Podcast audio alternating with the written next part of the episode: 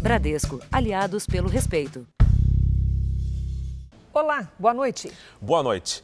Muitos setores vão continuar sentindo os efeitos da paralisação das atividades econômicas, mesmo com a reabertura parcial que já acontece em várias cidades. É o caso das empresas de ônibus que fazem viagens entre municípios e estados. O setor de transporte de passageiros já demitiu cerca de 15 mil motoristas. E os empresários temem que os prejuízos levem muitos para uma crise sem passagem de volta. Foi como uma friada tão brusca que obrigou todo um setor a mudar de rota. A pandemia nos tirou entre os meses de março, de março para abril do ano passado, 90% da receita operacional de todas as empresas. Sem passageiros, sem viagens, sem emprego. E num dia, apenas em um dia, eles mandaram 50 embora. E, e daí eu fiquei, fiquei desempregado, né? Meu coração está na estrada, né? Eu gosto de viajar. Eu gosto dessa profissão, motorista. Mas vamos começar de onde comecei, do zero lá, de pedreiro. O que tiver que fazer, a gente vai fazer, né? Para sustentar a nossa casa, né? Mesmo quem tem anos de estrada nunca viu tanta perda no setor. Nos três primeiros meses deste ano, o número de passageiros embarcados caiu 70% e o faturamento despencou 73%.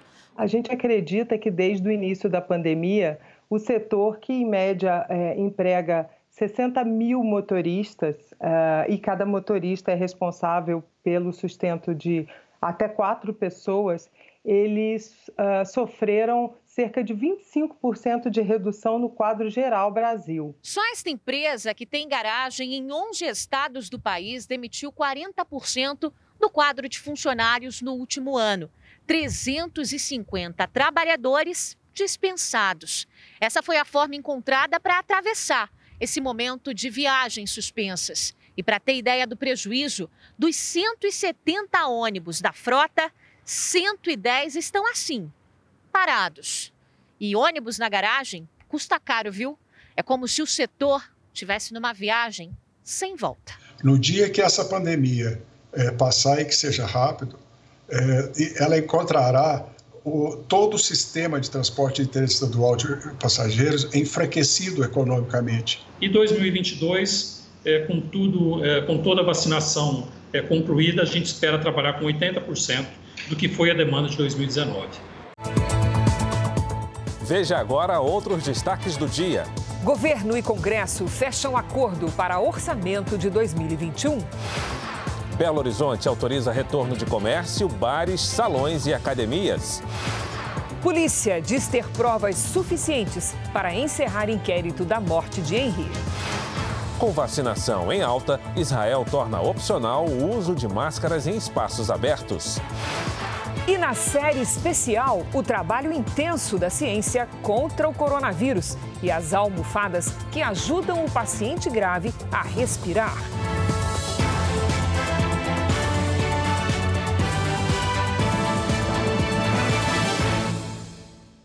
Oferecimento: Bradesco. Novas respostas da Bia contra o assédio.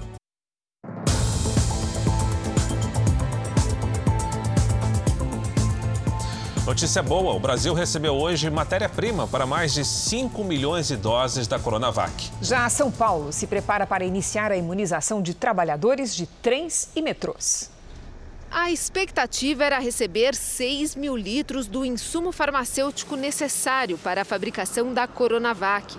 Mas só metade do previsto chegou ao aeroporto de Guarulhos, em um voo que saiu da China. A quantia serve para a produção de mais de 5 milhões de doses. O presidente do Instituto Butantan explica que a redução no envio da matéria-prima se deve à alta procura e que o restante do material está pronto no laboratório chinês Sinovac, mas não tem data certa para chegar ao Brasil. A burocracia, nesse momento, é um, uma dificuldade e nós estamos trabalhando no sentido de vencer essa burocracia mas existe uma demanda muito grande de vacinas tá, para o, o, mundo todo a partir da China e isso tem é, redundado nesses atrasos. Com a entrega de hoje, mais de 40 milhões de doses contratadas terão sido repassadas ao Ministério da Saúde. Novas entregas ao Ministério da Saúde serão feitas agora só a partir da primeira semana de maio. Um novo contrato que prevê a destinação de outras 54 milhões de doses deve ser concluído até setembro deste ano. Aqui em São Paulo, a vacinação avança para outras categorias. A imunização de funcionários de trens e metrôs deve ser anunciada nesta terça-feira. Sindicatos da categoria haviam convocado uma greve para esta semana. A prioridade da vacinação será para operadores e condutores, funções que, segundo a Secretaria de Saúde, enfrentam dificuldade na reposição de profissionais, o que gera um grande impacto nas linhas que operam em mais de 23 municípios. Trabalhadores da manutenção, limpeza, bilheteria e seguranças de trens e metrôs com mais de 47 anos serão contemplados a partir de 11 de maio. Depois de bater um recorde na ocupação de leitos de Covid-19 no mês passado e enfrentar um colapso nos hospitais, o Rio Grande do Sul vê uma queda no número de internações.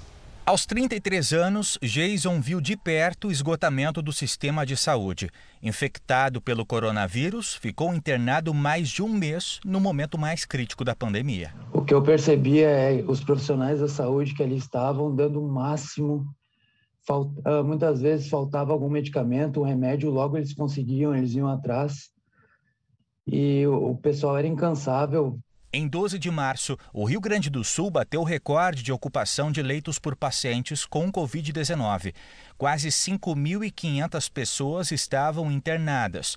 Agora, a taxa nos leitos de baixa e média complexidade caiu pela metade e foi reduzida em 18% também nas UTIs. Desde o início da pandemia, o Rio Grande do Sul já contabiliza mais de 23 mil mortes pela Covid-19. Muitas delas de pessoas que estavam dentro de hospitais superlotados ou que aguardavam na fila por uma vaga. À medida que a gente tem um alívio na carga nessa outra área, no caso aqui que a gente está falando da área Covid, a gente consegue ter mais espaço para acomodar o atendimento nas áreas não Covid. Em São Paulo, também houve queda de mais de 20% nas internações por Covid-19. 23 mil pacientes estão nos hospitais da rede pública e privada. No início do mês, eram mais de 30 mil. O ritmo da produção de vacinas contra o coronavírus está crescendo no mundo. E o desafio do Brasil é conseguir boa parte desses imunizantes, né, para acelerar também a vacinação aqui no país. A informação é de uma consultoria em saúde estrangeira. Os especialistas acreditam que, diferentemente do primeiro bilhão de vacinas produzido em quatro meses, o segundo bilhão de doses contra a Covid-19 deve ficar pronto em tempo recorde um mês. O Brasil está em nono lugar quando o assunto é a aplicação de doses da vacina. Os líderes do ranking em percentual de habitantes são Reino Unido, Estados Unidos e Turquia. O levantamento aponta que o laboratório AstraZeneca Oxford, que no Brasil é responsabilidade da Fiocruz, possivelmente continuará a ser o maior produtor de vacinas no mundo. Serão 486 milhões de doses só nas próximas quatro semanas. A Pfizer BioNTech aparece em segundo lugar, com 460 milhões de doses, e a chinesa Sinovac, que produz a Coronavac, em terceiro, com 436 milhões. Com a aceleração da produção, aumenta a chance de o Brasil melhorar seus índices de vacinação, inclusive porque o país também desenvolve vacinas próprias. Tivemos que ir buscar lá fora produtores de vacina e talvez tenhamos até o final do ano uma vacina aí do, do Butantan, a Butanvac, entrando em produção e no ano que vem a vacina pro, que está sendo promovida pela Faculdade de Medicina da USP em Ribeirão Preto. Na tentativa de garantir mais imunizantes para o Brasil, o ministro da Saúde, Marcelo Queiroga, passou a segunda-feira em reuniões com autoridades que podem ajudar o país no combate à pandemia.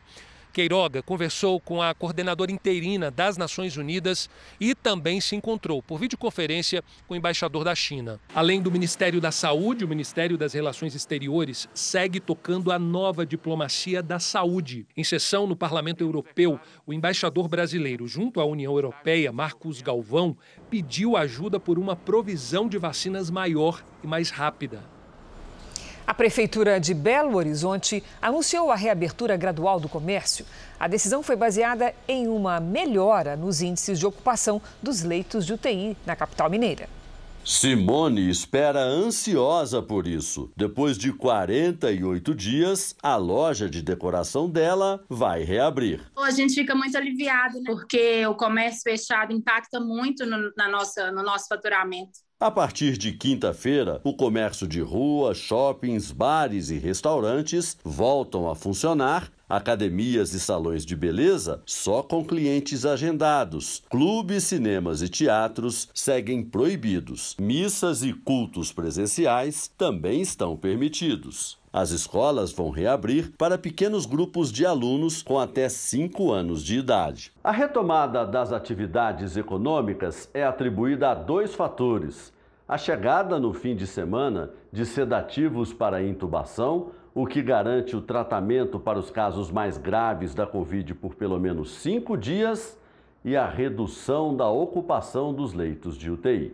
Nos últimos três dias, a taxa de ocupação nas UTIs caiu de 87% para 81%. Nas enfermarias, de 63% para quase 59%. A taxa de transmissão do vírus também segue abaixo de 1, índice considerado seguro, desde que as medidas de proteção sejam seguidas. Com dados oficiais do Ministério da Saúde, vamos agora aos números de hoje da pandemia. Segundo o Ministério, o país tem mais de 13 milhões 973 mil casos da Covid-19. São mais de 374 mil mortos. Foram 1.347 registros de mortes nas últimas 24 horas. Também entre ontem e hoje, 69 mil pessoas se recuperaram. E no total, já são mais de 12 milhões 460 pacientes curados. E 1 milhão 138 mil seguem em acompanhamento. Nos Estados Unidos, a partir de hoje, todos os adultos já podem tomar a vacina contra a Covid-19. A vacinação está liberada para quem tem mais de 16 anos. 131 milhões de pessoas já receberam pelo menos uma dose da vacina, metade da população adulta. 84 milhões de pessoas já foram totalmente vacinadas. O país tem aplicado, em média, 3 milhões e 200 mil doses por dia. Segundo a Organização Mundial da Saúde, mais de 5 milhões de novos casos de Covid-19 foram registrados na última semana em todo o mundo. Foram os piores sete dias desde o início da pandemia. O número de mortes também aumentou em 7% em relação à semana anterior. A Índia foi um dos países mais afetados. Mesmo com os números recentes, o diretor-geral da OMS acredita que será possível controlar a pandemia nos próximos meses. Portugal começou hoje uma nova fase de reabertura. Ainda não é permitida a entrada de turistas no país, mas restaurantes, shoppings e escolas já estão liberados. Um dos pontos mais famosos de Lisboa, a Rua Augusta, voltou a receber o vai e vem das pessoas. Os shoppings reabriram as portas com filas em algumas lojas. O país tem visto queda no número de casos de Covid-19 e registrou hoje apenas uma morte pela doença, o número mais baixo desde agosto. A partir de hoje, cafés e restaurantes aqui em Portugal já podem atender os clientes na parte interna dos estabelecimentos. Lá dentro, o limite por mesa é de quatro pessoas. Aqui fora, a tolerância aumenta para seis clientes. E nesse belo dia de primavera, os portugueses optaram pelas mesas ao ar livre. É a sensação de liberdade, basicamente. É, ter um pouco mais de liberdade é bom, mas convém não, não abusar, porque se não respeitarmos o mínimo, nunca mais saímos desta situação. O dia também foi de volta às aulas para estudantes do ensino superior e universidades. Além disso, cinemas e teatros retomaram as atividades. Já na França, o cenário é bem diferente. O país segue em lockdown. Para conter o avanço do coronavírus e variantes, o governo aumentou o rigor nas fronteiras. A partir de sábado, viajantes do Brasil, Chile, Argentina e África do Sul devem cumprir quarentena de 10 dias. A multa para quem desrespeitar a medida é equivalente a 10 mil reais. E em Israel, o uso de máscaras de proteção não será mais obrigatório ao ar livre. A vacinação em massa possibilitou ao governo retirar as restrições impostas no início da pandemia. Sorrisos, conversas em grupo, beijos e abraços. É a vida retomando seu rumo em Israel. Agora, os moradores do país podem andar nas ruas sem usar a máscara pela primeira vez em mais de um ano. Israel foi um dos primeiros países a impor o uso da máscara e agora é um dos primeiros a retirar. O país registra cerca de 100 novos casos diários de coronavírus e viu uma queda drástica no número de hospitalizações. Um sucesso atribuído à campanha de vacinação eficaz do país. Mais de 80% dos israelenses acima de 16 anos já receberam as duas doses da vacina. O uso da máscara ainda é obrigatório em espaços fechados, incluindo lojas, transporte público e locais de trabalho. As aulas também foram retomadas no país. E o primeiro-ministro Benjamin Netanyahu prometeu que não haverá mais bloqueios. Ele também anunciou que Israel assinou um acordo com a Pfizer para comprar milhões de novas doses para garantir vacinas eficazes contra novas variantes para todos os cidadãos. Em Israel, tudo se encaminha para um aparente retorno à normalidade. Os bares, comércios e restaurantes como esse aqui estão abertos e cheios.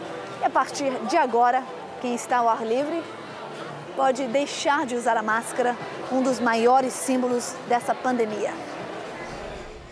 Vale lembrar que aqui no Brasil a situação ainda não é assim e a recomendação do Ministério da Saúde é o uso de máscaras em ambientes fechados e também ao ar livre para evitar o avanço da doença.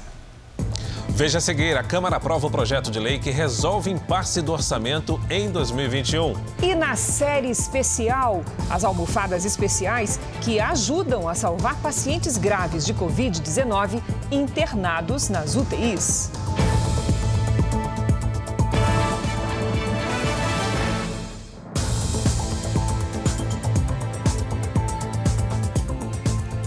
Governo e o Congresso chegaram a um acordo sobre o orçamento de 2021. E como consequência, a Câmara já aprovou o projeto de lei que retira da meta fiscal e do chamado teto de gastos as medidas temporárias contra a pandemia. Falta agora o aval do Senado. O presidente Bolsonaro tem até quinta-feira para sancionar ou vetar o texto do orçamento aprovado pelo Congresso.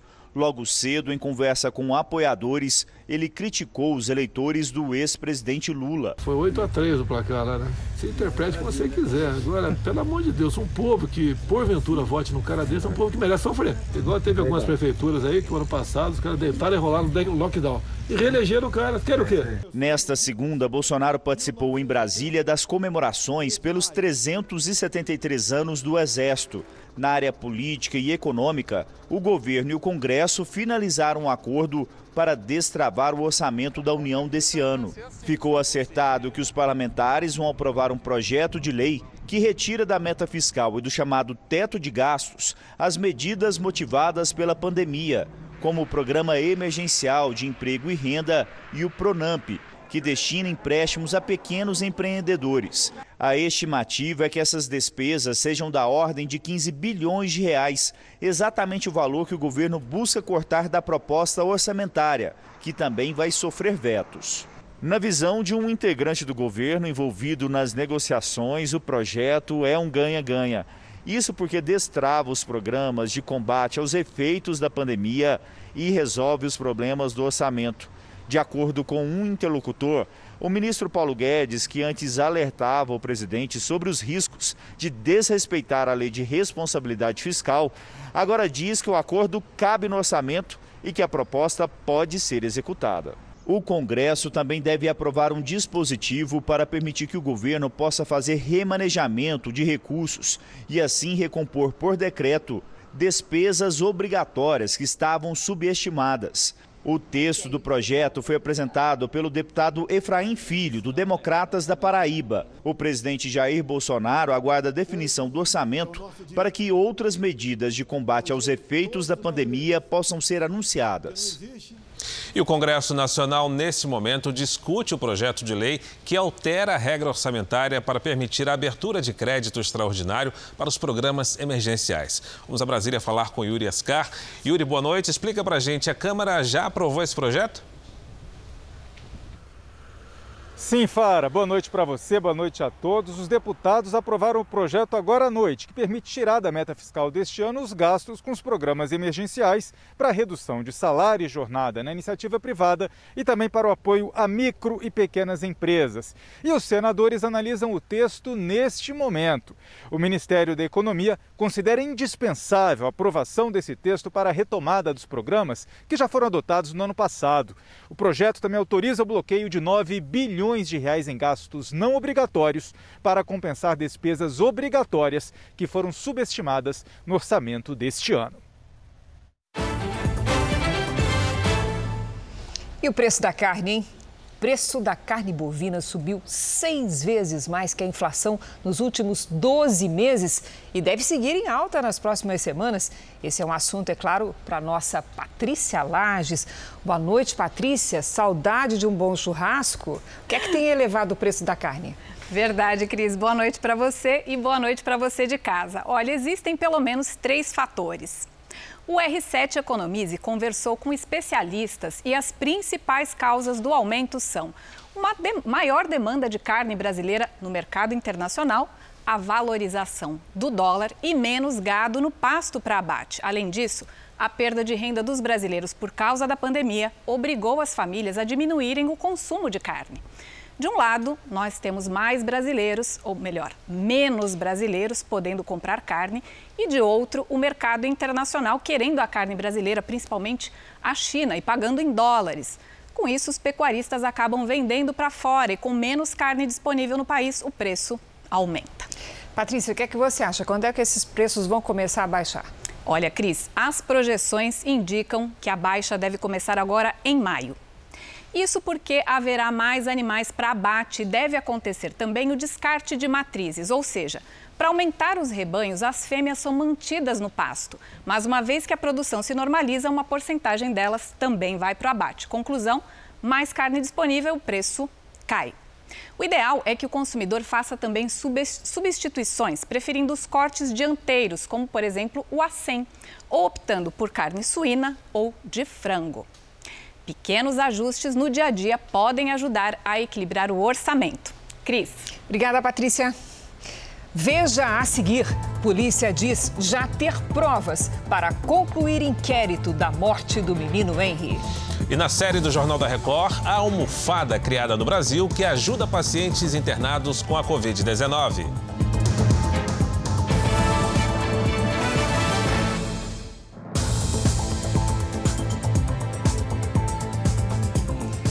Praça em São Paulo tem se destacado como um exemplo do que não se deve fazer durante a pandemia. No local, bem no centro da cidade, a aglomeração virou regra. E não é só lá não, viu, Cris? No último final de semana, no estado, foram mais de 600 festas e encontros sem nenhuma segurança. Como se não houvesse pandemia, 140 pessoas lotavam este galpão na zona norte de São Paulo, à beira da estrada. Policiais e homens da vigilância sanitária acabaram com a festa e ficaram assustados porque não havia uma janela sequer.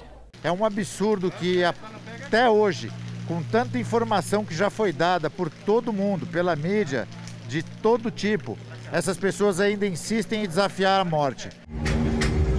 Na mesma região, o ronco dos motores tirou o sono da vizinhança. O porta-malas deste carro virou bar improvisado. Na Zona Leste também teve música alta e aglomeração no meio da rua. Em outro bairro da região, a festa clandestina foi dentro desta casa. Na Zona Sul, jovens viraram a madrugada de sábado para domingo em pancadões. Uma multidão sem máscara e sem medo do coronavírus. E até no domingo à noite, flagrantes de risco e desrespeito na maior cidade do país. Policiais e equipes de fiscalização flagraram 607 aglomerações no estado no final de semana. Esta praça, no centro de São Paulo, virou ponto de encontro de jovens. O barulho que tira o sono dos moradores acontece bem ao lado de uma base da Guarda Civil Metropolitana e de unidades da Polícia Militar. Imagens gravadas no sábado e ontem à noite mostram muitos jovens aglomerados, a maioria sem máscara. Aqui uma multidão que saiu encaminhada com a chegada da polícia. Segundo moradores, os jovens circulam pelas ruas da região e depois voltam a se aglomerar perto da praça. Para ter sossego, eu mudei, eu não durmo mais no quarto, eu durmo na sala. A aglomeração é total. Uh, aqui vira um caos, vira um mar de gente, fica tudo tomado. Em nota, a Polícia Militar disse que as equipes foram chamadas para dispersar a aglomeração e que na Zona Leste, 30 viaturas coibiram a realização de bailes funks. Uma enfermeira afirmou reutilizar uma agulha 10 vezes durante a aplicação da vacina contra o coronavírus em Altamira, no Pará. O vídeo foi gravado durante a aplicação da segunda dose da vacina. A técnica de enfermagem explica o possível motivo da dor. Agora, colocaram nós na televisão que a gente não podia fazer do jeito que nós estávamos fazendo. Então agora, essa agulha Hum. Ela faz 10 furos aqui, ó. Entendeu? Aí enfia na. É uma, uma norma deles lá. Entendeu? Então a gente não pode estar tá trocando a agulha. O registro do procedimento, que parece ser totalmente irregular, foi feito pela família do idoso. Após ver o vídeo, eu orientei que meu pai fosse a uma unidade de pronto atendimento, relatar o ocorrido aos profissionais de saúde e ao médico do, da unidade local para que fossem tomadas as devidas providências. Um teste rápido para HIV, uma profilaxia contra sífilis e iniciar o tratamento profilático contra o HIV, que esse tratamento vai durar 28 dias. Nós tentamos saber quantas pessoas foram vacinadas pela mulher que aparece no vídeo, mas a Secretaria de Saúde de Altamira informou que não consegue individualizar a aplicação das doses. A família do idoso denunciou o caso à polícia. O vídeo vai ser periciado. A técnica de enfermagem foi afastada até que tudo seja esclarecido. Segundo o diretor de vacinação, ela é uma das mais antigas e experientes profissionais da cidade. Para ele, tudo se trata de uma falha de comunicação. A gente não, não considera que seja é, possível que ela tenha, tenha feito, é, ou esteja fazendo é, aplicação em mais pacientes com uma agulha. A gente tem um problema de, de comunicação, porque as pessoas são habilitadas para fazer a parte técnica, mas às vezes não conseguiu explicar. No final da tarde, a coordenadora de vacinação garantiu que não existe qualquer orientação para reaproveitar a seringa ou a agulha. Ela simulou todo o processo, encheu a seringa com meio ml, ou seja, uma dose, e, ao final, sem aplicar a dose em ninguém, jogou a seringa fora aparentemente desperdiçando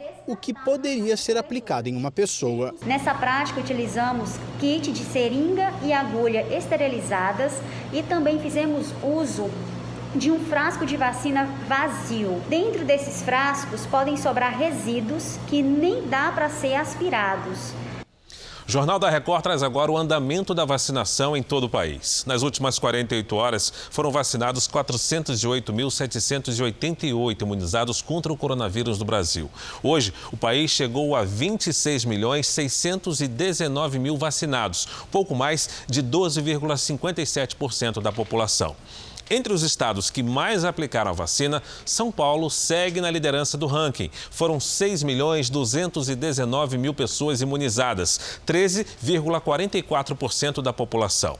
Em seguida, vem Minas Gerais, mais de 2 milhões 652 mil pessoas foram aplicadas, 12,46% da população. Depois vem o estado da Bahia, que mais vacinou no Nordeste, aplicando aí a primeira dose em pouco mais de 2 milhões de pessoas, ou seja, 13,83% da população. No Rio Grande do Sul, 1 milhão 979 mil pessoas foram imunizadas. Isso dá 17,33% da população. No portal r7.com, você pode acompanhar a situação de todos os estados no mapa interativo. A CPI da pandemia deve ser instalada no Senado nesta semana e os senadores passaram a segunda-feira discutindo por onde a investigação vai começar. A CPI da pandemia tem uma lista de assuntos com prioridade de investigação. Primeiro, os senadores querem saber como foram aplicados os 60 bilhões de reais repassados a estados e municípios. A comissão quer apurar a produção de cloroquina pelo Exército, a crise de oxigênio no Amazonas, a falta de testes para diagnosticar a Covid-19, a compra de vacinas e agora a pouca oferta de medicamentos para intubação. Para isso, os senadores pretendem ouvir os ministros da Economia, Paulo Guedes, da Defesa, Braga Neto, da Saúde, Marcelo Queiroga, e os três ex-ministros da Saúde do presidente Bolsonaro, Luiz Henrique Mandetta, Nelson Tais e Eduardo Pazuello, além do ex-chanceler Ernesto Araújo. Vale garantir que você tenha várias frentes de investigação simultâneas, permitindo que a CPI avance com rapidez, tanto na seara da apuração da responsabilidade por ações e omissões do governo federal, mas também na questão dos repasses federais a estados e municípios. Apesar do acordo para a definição da presidência e vice-presidência da CPI, hoje o senador Eduardo Girão informou que também vai entrar na disputa porque se diz contra a escolha dos titulares da comissão, que acontecerá na quinta-feira de forma presencial e secreta. Em seguida, vem a indicação do relator, Renan Calheiros, considerado de oposição pelos governistas. A deputada Carla Zambelli, da base do governo, entrou com uma ação popular na Justiça, pedindo que Renan Calheiros seja impedido de assumir a relatoria da CPI. Como já é sabido, Renan Calheiros tem 43 processos abertos e seis inquéritos no Supremo Tribunal Federal. Isso fere o princípio da moralidade. Renan Calheiros, pai, investigaria Renan Calheiros Filho, já que os governadores foram incluídos no rol de investigações dessa CPI. O deputado Marcelo Álvaro Antônio, ex-ministro do Turismo, fez uma representação à Procuradoria-Geral da República em que também pede o afastamento de Renan Calheiros da relatoria. Vamos agora com a opinião do Augusto Nunes. Boa noite, Augusto. Boa noite, Cris. Boa noite, Fara. Boa noite a você que nos acompanha.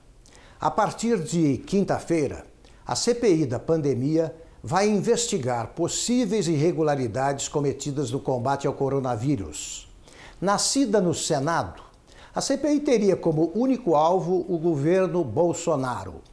Uma mudança de última hora colocou na alça de mira também governadores e prefeitos. É muito investigado para pouco tempo. Os 11 titulares e 11 suplentes terão 90 dias para concluir seus trabalhos. Se conferirem tudo, não haverá mais que algumas horas para cada caso. O Poder Judiciário é bem menos apressado que o Legislativo. Ainda não foram esclarecidas, por exemplo, acusações feitas pela Polícia Federal e pelo Ministério Público a pelo menos cinco integrantes da CPI da pandemia. O presidente Omar Aziz, do PSD do Amazonas, é acusado de ter desviado um dinheirão da saúde quando governou o estado. Outros quatro receberam do Departamento de Propinas da Odebrecht alguns milhões de reais e um codinome para chamar de seu. O relator Renan Calheiros, do MDB alagoano, é o atleta. Ciro Nogueira, do PP do Piauí, virou Cerrado. O pernambucano Humberto Costa, do PT, é o Drácula. Jader Barbalho, do MDB do Pará, é o Whisky. Os cinco terão de concluir em três meses investigações que costumam demorar alguns anos quando o acusado é senador. Agora o caso em Riborel. A polícia do Rio diz ter provas suficientes para concluir o inquérito, mesmo se a mãe do menino não prestar um novo depoimento. Essas fotos são de 8 de abril, quando Monique Medeiros deu entrada no sistema prisional do Rio. O cabelo recebeu um tratamento especial no dia seguinte ao enterro de Henri Borel. De acordo com a defesa, a justificativa era fazer uma manutenção do mega hair, já que com a morte do filho, ela teria arrancado os tufos da cabeça. A polícia também recuperou novas conversas que tinham sido apagadas do celular de Monique. O laudo que apontou no menino uma série de lesões e hemorragia foi questionado por uma prima que é pediatra. Em um dos diálogos, a médica diz que queria saber o motivo da morte, porque ele era bem cuidado e que por isso ela não consegue imaginar o que pode ter acontecido. Monique responde que estava até agora sem entender o que houve com o filho. A polícia acredita já ter provas suficientes para concluir o inquérito até o final dessa semana. Pelas investigações, não há indícios de que Monique era agredida por Jairinho. A defesa da mãe de Henri quer que ela preste um novo depoimento na presença de um representante do Ministério Público. Mas o delegado não confirmou se vai acatar o pedido do advogado de Monique. Enquanto isso, doutor Jairinho, preso suspeito de matar e torturar o menino, vai perdendo poder na Câmara dos Vereadores. Primeiro, ele foi expulso do partido Solidariedade e, nesta segunda-feira, foi afastado da presidência da Comissão de Justiça e Redação, a mais importante da casa. No mesmo dia em que foi preso, doutor Jairinho já havia sido retirado do Conselho de Ética e, desde então, teve o salário cortado na Câmara. A polícia do Paraná ainda procura por um grupo que assaltou uma praça de pedágio hoje pela manhã. Homens fortemente armados atacaram as cabines de cobrança e dispararam vários tiros, levando pânico para quem passava pelo local. Cinco homens com coletes à prova de balas e armados com fuzis desceram do carro e tomaram conta da praça de pedágio na BR-369 em Jataizinho, no norte do Paraná. Enquanto um criminoso tentava entrar numa cabine, outro começa a atirar. Cara, lá, lá, lá. Assalto no pedaço de Ataizinho agora, mano. Quem passava pelo pedágio também registrou a ação. Esta porta foi arrombada pelos criminosos. Segundo a polícia, era daqui que eles pretendiam levar o dinheiro. O grupo chegou a manter duas funcionárias reféns e fugiu espalhando pela pista pregos retorcidos. Ao ouvir os disparos, eu retornei, no sentido contrário mesmo da, da via. Pneu furado e tudo. Pneu furado e tudo. Várias viaturas e um helicóptero da polícia foram usados na perseguição aos assaltantes. A quadrilha levou todo o dinheiro que estava nas cabines de cobrança, mas não conseguiu arrombar o cofre da praça. A polícia achou o carro usado na ação em uma fazenda na região de Jataizinho. Até agora, ninguém foi preso. Em março, a área desmatada sem autorização na Amazônia Legal foi equivalente à área metropolitana da cidade de Goiânia. Os dados são do Instituto Amazon. Foram 810 quilômetros quadrados, um aumento de 216% em relação a março do ano passado e ainda recorde histórico para o mês nos últimos 10 anos. Pará e Mato Grosso são os estados com maiores números. Juntos, desmataram 60% do total registrado. A Marinha do Brasil identificou um ciclone subtropical no litoral do país. Vamos saber com a Lidiane Sayuri o que esse fenômeno pode provocar e que áreas ele deve atingir. Boa noite, Lid. Vem ciclone por aí. Vem sim, Cris. Boa noite para você, para o Fara, para quem nos acompanha. Olha, o ciclone deve gerar ventania e mar agitado da costa do Rio Grande do Sul até o Rio de Janeiro. O perigo é maior para embarcações e pescadores. O ciclone nada mais é que uma forte circulação de ventos no sentido horário, que neste caso está bem longe do continente. Em alto mar, os ventos podem passar de 90 km por hora entre hoje e amanhã. No litoral, chegam ao 80 e as ondas passam dos 2 metros e meio. Mais cedo, em Governador Valadares, Minas Gerais, o temporal com ventania destelhou este prédio. O telhado atingiu dois imóveis e dois carros. Felizmente, ninguém se feriu. Nesta terça-feira, a chuva constante entre os litorais de Santa Catarina e do Rio de Janeiro pode provocar deslizamentos. Tempo firme só nas áreas claras. Chove forte na metade norte do Brasil, com risco de temporais no litoral sul da Bahia. Em Porto Alegre, máxima amanhã de 25 graus. No Rio de Janeiro faz até 26, dia chuvoso. Em Goiânia, 29. Em Porto Velho, São Luís e Natal, 30.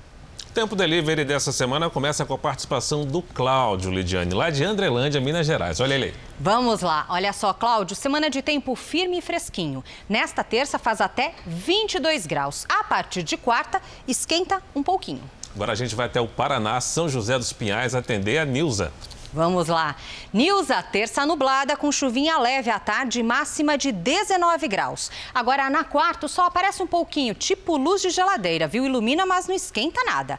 Faz 19 graus com chance de chuva também. Na quinta, aí sim, o tempo fica firme. Se você quiser participar pelas redes sociais, é só usar a hashtag você no JR para pedir tempo delivery.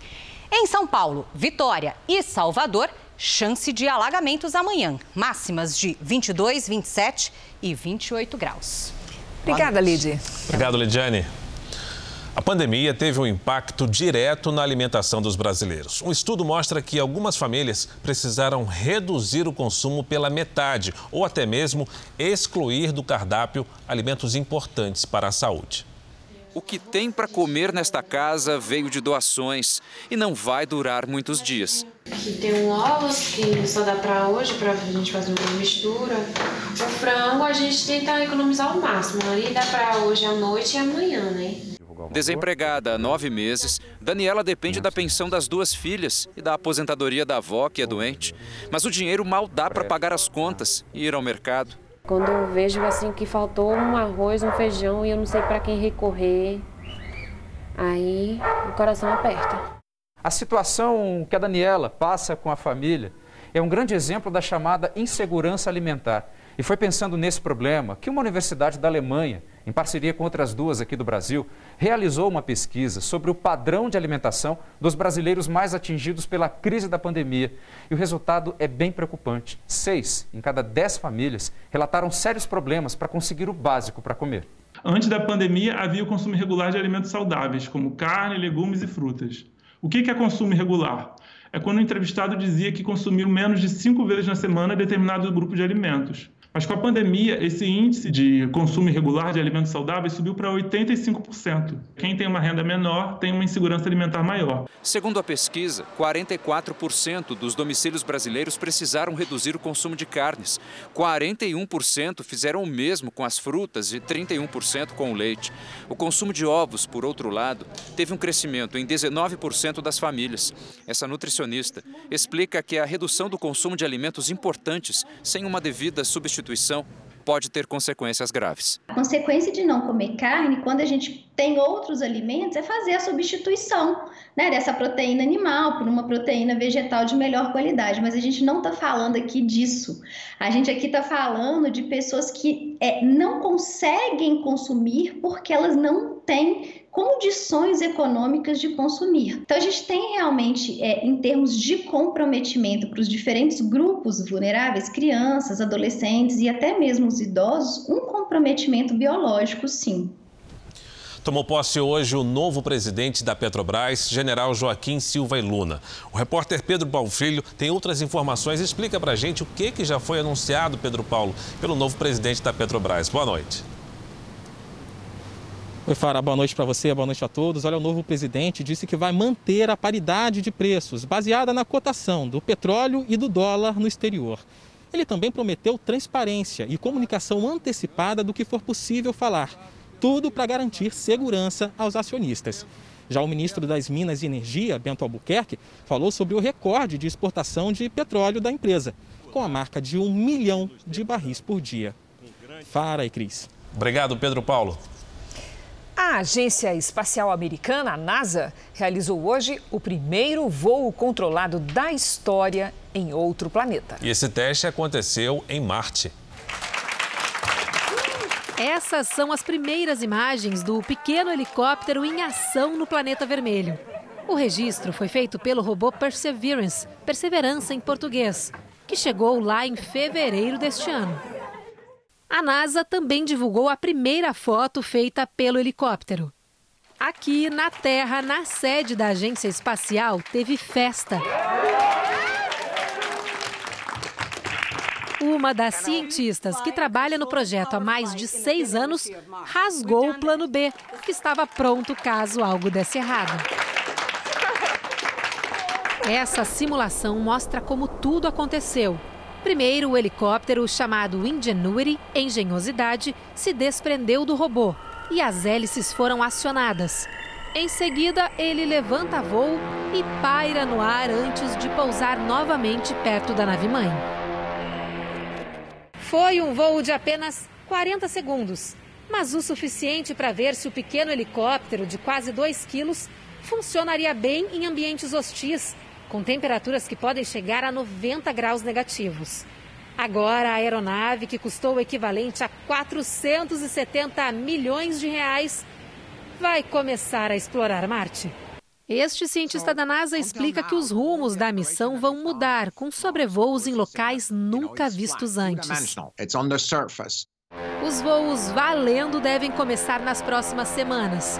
Um dos objetivos dos pesquisadores é procurar por vida em terras marcianas.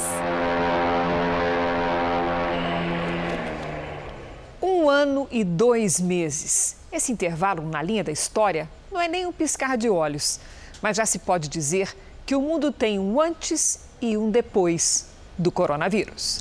E nesse pouco tempo, a ciência precisou correr, encontrar respostas para uma doença desconhecida e devastadora. E elas foram surgindo.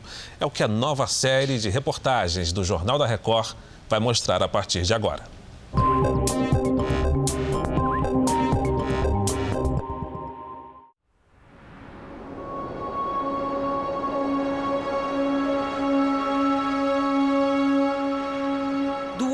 Oriente ao Ocidente,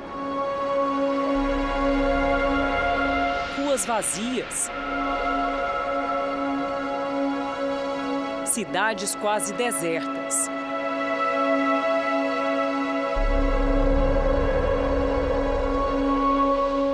O inimigo, só visto no microscópio, mudou nosso jeito de viver. Se a pandemia esvaziou os espaços públicos, movimentou a comunidade científica. No silêncio dos laboratórios, nunca se pesquisou, testou, tentou tanto. A questão da Covid, ela funcionou na Universidade de São Paulo assim com muito um incentivo muito grande para a busca de solução, né? busca de fármacos, busca de vacinas, é, várias frentes de luta que foram feitas. Eu acho que houve um engajamento assim, muito importante e uma sintonia com os desejos da sociedade. Foram realizadas quase 170 mil publicações científicas sobre a Covid-19 no ano passado. Mais de 4 mil estudos são do Brasil. Apesar das limitações financeiras, ocupamos a 11ª posição em número de artigos sobre a doença, o que nos inclui num seleto grupo de desenvolvimento de ciência. Em dois dias, pesquisadores conseguiram o sequenciamento do genoma do coronavírus, o que ajuda a entender a transmissão. Na alta demanda, surgiram ventiladores pulmonares de baixo custo e produzidos em larga escala. Vacinas contra a Covid-19 surgiram em tempo recorde, também das bancadas de cientistas brasileiros. O fato do Brasil ter se destacado mostra que tem várias instituições é, de pesquisa que são de muito alta qualidade. Uma das universidades que mais se destacam nas descobertas é a USP, com quase 20% de toda a produção científica nacional. Muitas vezes as pessoas acham que a gente é nerd, né, ou é qualquer coisa assim, mas não, a gente está aqui no dia a dia trabalhando como todo mundo trabalha, fazendo o desenvolvimento dessas demandas, né, num momento tão difícil quanto esse, a satisfação é indiscutivelmente muito maior, né. Essa médica faz parte da equipe que acompanha pacientes graves no Hospital das Clínicas de São Paulo. Ela explica que dos 300 pacientes em leitos de UTI, 20% precisam ser posicionados de bruços para facilitar a respiração. Mas a posição pronada exige cuidados especiais numa rotina já intensa. Então, nesta região, cabeça e pescoço, ele tem vários tubos. A hora que você vira o paciente, ele precisa ficar extremamente bem acomodado no coxim da cabeça para que esses tubos não se percam. E de, durante esse tempo que ele fica uh, virado, né, pronado, em torno de 12, 18 horas, a cada 4 horas você vira a cabeça para a direita, para a esquerda, para não fazer essas lesões em pele. Diante de limitações assim, a equipe pediu auxílio aos engenheiros da Escola Politécnica da USP para que eles, desenvolvessem almofadas anatômicas que proporcionassem mais conforto e facilitassem a manobra. Em poucas semanas, os pesquisadores encontraram uma solução que tem aliviado em muito problema e até mesmo auxiliado na recuperação. Não apenas uma peça, mas quatro. São chamados coxins, uma espécie de almofada anatômica que vai na cabeça, no tronco, nos joelhos e nos pés dos pacientes que estão na posição pronada. Mas e quando o paciente precisa mudar, trocar de posição? Aí entra em cena uma quinta almofada que vai nas costas do paciente que está nessa posição, na posição lateral. Uma medida simples, mas que evita o contato extremo da cama com o corpo do paciente. O material utilizado, na verdade, são esferas, microesferas né, de poliestireno expandido. Essas esferas dentro de um saco de tecido, elas têm uma mobilidade muito grande e dão um conforto muito grande para o paciente. Como entre as esferas tem ar, né, então o ar circula, então você consegue é, retirar um pouco da, da, da umidade da transpiração e essas coisas é que ficar na posição pronada por longos períodos, sem os ajustes adequados, pode aumentar o risco do paciente desenvolver úlceras e infecções, o que aumenta a gravidade e o tempo de internação. 100 conjuntos de coxins, ou seja, 400 peças, foram doadas para o Hospital das Clínicas de São Paulo. Com isso, a gente consegue dar rotatividade no leito. Muitas vidas foram salvas, porque pacientes que eram insuficiência respiratória grave conseguiram sair desse quadro grave devido ao, ao posicionamento vários campos, em departamentos diferentes. Pesquisas antigas e já aplicadas, agora adaptadas, como o teste para detectar o coronavírus na saliva. Os mais tradicionais, feitos assim, como PCR, chegam a custar quase 400 reais. O teste da saliva custa um terço do preço dos concorrentes. Durante nove meses, os pesquisadores aqui do Centro de Estudos do Genoma Humano da USP tentaram desenvolver um exame para detecção da Covid que fosse mais rápido, eficaz e principalmente mais acessível à população. O chamado RT-LAMP está sendo aplicado desde dezembro do ano passado e até agora mais de 2.500 pessoas fizeram o teste, que pode ser aplicado e coletado assim mesmo, ó, de maneira simples, no drive-thru. O estudante Rafael teve contato com uma pessoa infectada. Ele mesmo fez a coleta de saliva no carro. Na verdade é muito importante ser rápido. Assim a gente já, já sabe na hora se está infectado ou não. O RT é diferente dos testes rápidos convencionais, normalmente vendidos em farmácias e com resultado em 20 minutos. Nesse, o índice de acerto, mesmo em casos assintomáticos, é alto. A gente tem uma sensibilidade de entre 93% e 94% durante o período ativo de infecção. É a ciência servindo de aliada, ultrapassando os códigos complicados dos laboratórios e chegando às ruas, a serviço da prevenção e, quem sabe, da cura de um dos maiores desafios da humanidade. E uma notícia que acaba de chegar: a CPI da pandemia não deve mais ser instalada nesta semana, estava prevista para quinta.